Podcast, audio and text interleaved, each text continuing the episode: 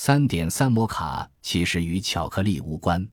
摩卡曾经掌控全球咖啡市场三百年的光荣历史，如今只靠着一种将巧克力掺进美洲所产的咖啡调合成的特殊饮料，才能勾起那段过去。一七零八年，德拉罗克和法属东印度公司的三艘船抵达也门的摩卡港，成为第一批绕过非洲南端航入红海的法国人。他们冒着危险，花了一年时间。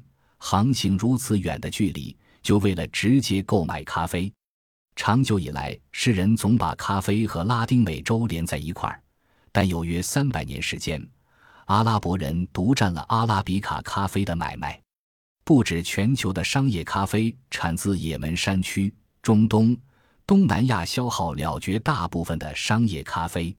最叫法国人感到不是滋味的。咖啡贸易的中间人也大部分是阿拉伯人、埃及人、印度人，但这局面再维持不了多久。欧洲人终将席卷咖啡贸易，使也门独占咖啡贸易的历史成为隐约难辨且失真的记忆。而德拉罗克正是这股浪潮的重要推手之一。阿拉比卡咖啡树源生于埃塞俄比亚，但咖啡饮料大概在一千四百年左右。在也门的摩卡市发展出来。一五零零年时，这种饮料在阿拉伯半岛已到处可见。穆斯林将它用于礼拜仪式。随着前往麦加朝圣的信徒带咖啡豆返乡，这种饮料普及伊斯兰世界，远至印度和印尼。咖啡也开始和世俗社会的成长搭起密切关系。咖啡馆诞生于中东，当时。几乎没有所谓的餐厅、酒馆，又是穆斯林的禁地，因此，咖啡馆就成为缺乏公共场所的穆斯林世界里少数或认可的世俗公共场所之一。欧洲人迟迟才接纳咖啡，出于几个原因：首先，咖啡作为穆斯林饮料，欧洲人视其为异教徒饮料；其次，土耳其式咖啡不加糖，不加牛奶。又浓又烫，不合欧洲人胃口。最后，这种相当稀少而富含咖啡因的香料或致饮性食品很不便宜。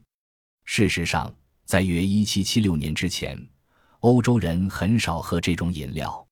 1665至1666年抵达法国、奥地利的奥斯曼苏丹特使，在豪华晚会中准备了许多这种珍奇饮料，从而提升了。咖啡在欧洲促进人际往来、标举身份地位的功用，土耳其人也在无意间促成咖啡饮料在欧洲的普及。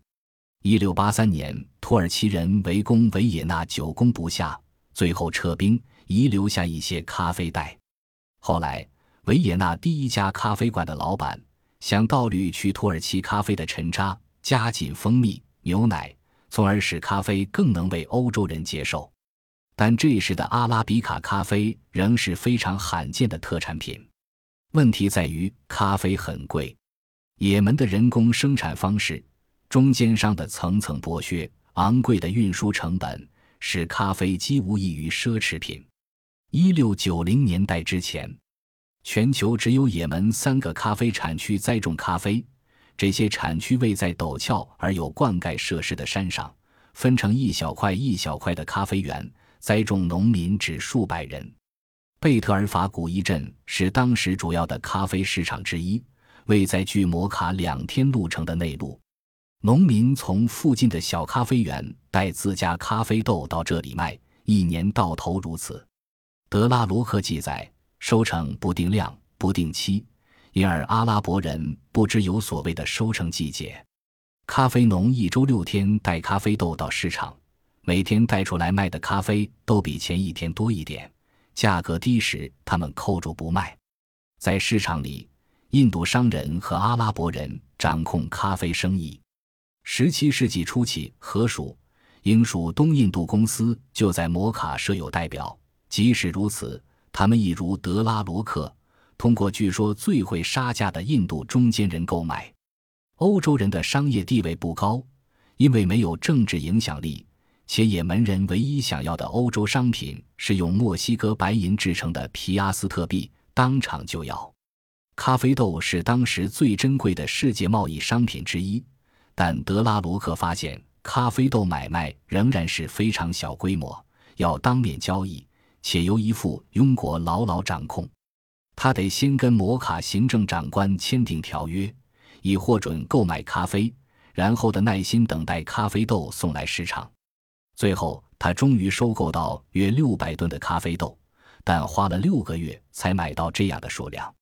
为突破这个瓶颈，他预付了一大笔钱，给一名自称有特殊渠道可取得咖啡豆的印度商人，结果受骗。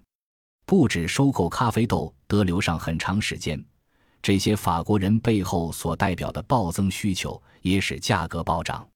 德拉罗克到来之前的二十五年间，由于欧洲人对阿拉比卡咖啡的喜好与日俱增，咖啡豆价格已涨了九倍。德拉罗克出现在产地，造成价格又一波急剧上涨。此事惹火了土耳其人，土耳其苏丹的大使因此向也门国王抱怨欧洲人直接前来购买一事。除了要受价格上涨之害，欧洲人直接前来购买还使苏丹少了关税收入。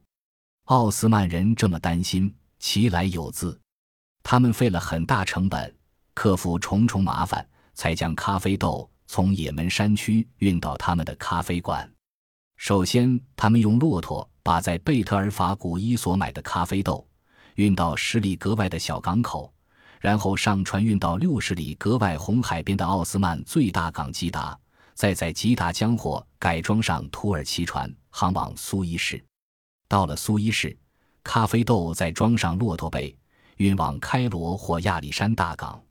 到了亚历山大港。或再上船航往君士坦丁堡，在德拉罗克远航至此之前，法国境内的咖啡豆几乎也全购自亚历山大港，然后船运到马赛。如此辗转运送，成本非常高昂，因而德拉罗克一行人虽然花了两年半绕经非洲，好望角到摩卡，却发觉如此直接前来有利可图。受到这次远航成果的鼓舞。德拉罗克于两年后再度来到摩卡，这次他夜见了也门国王，并发现该国王种了一大片咖啡树。这个法国人批评了也门国王的作为，解释说欧洲国王在御用植物园里只种观赏植物，并补充说，园里如果结了果实，国王通常将果实留给侍臣。也门国王听了这番话，无动于衷。后来。德拉罗克却大大后悔于这番讨论，因为回到巴黎后，他发现自己对路易十四御用植物园的描述有误。这个贸易商在其冒险报告的最后说道：“这份报告最恰当、最合宜的结尾就是提到，终于从荷兰送来的那棵咖啡树，种在太阳王路易十四植物园里的那棵咖啡树，乃是欧洲人殖民美洲的先驱。”它的种子将被带到大西洋彼岸，它将成为美洲许多咖啡树的先祖。法国人已找到方法打破阿拉伯人对咖啡贸易的垄断。不到五十年，拉丁美洲马丁尼克岛所生产的咖啡就在开罗市场上渐渐取代摩卡咖啡。也门敌不过殖民地的大规模生产。一九零零年时，也门的咖啡豆产量。不到全球产量的百分之一，繁荣一时的港式摩卡沦落到只剩四百名流浪汉居住在已不在滨海的也门废墟中。摩卡掌控全球咖啡市场三百年的光荣历史，如今只靠着一种将巧克力掺进美洲所产的咖啡调和成的特殊饮料，才能勾起那段过去。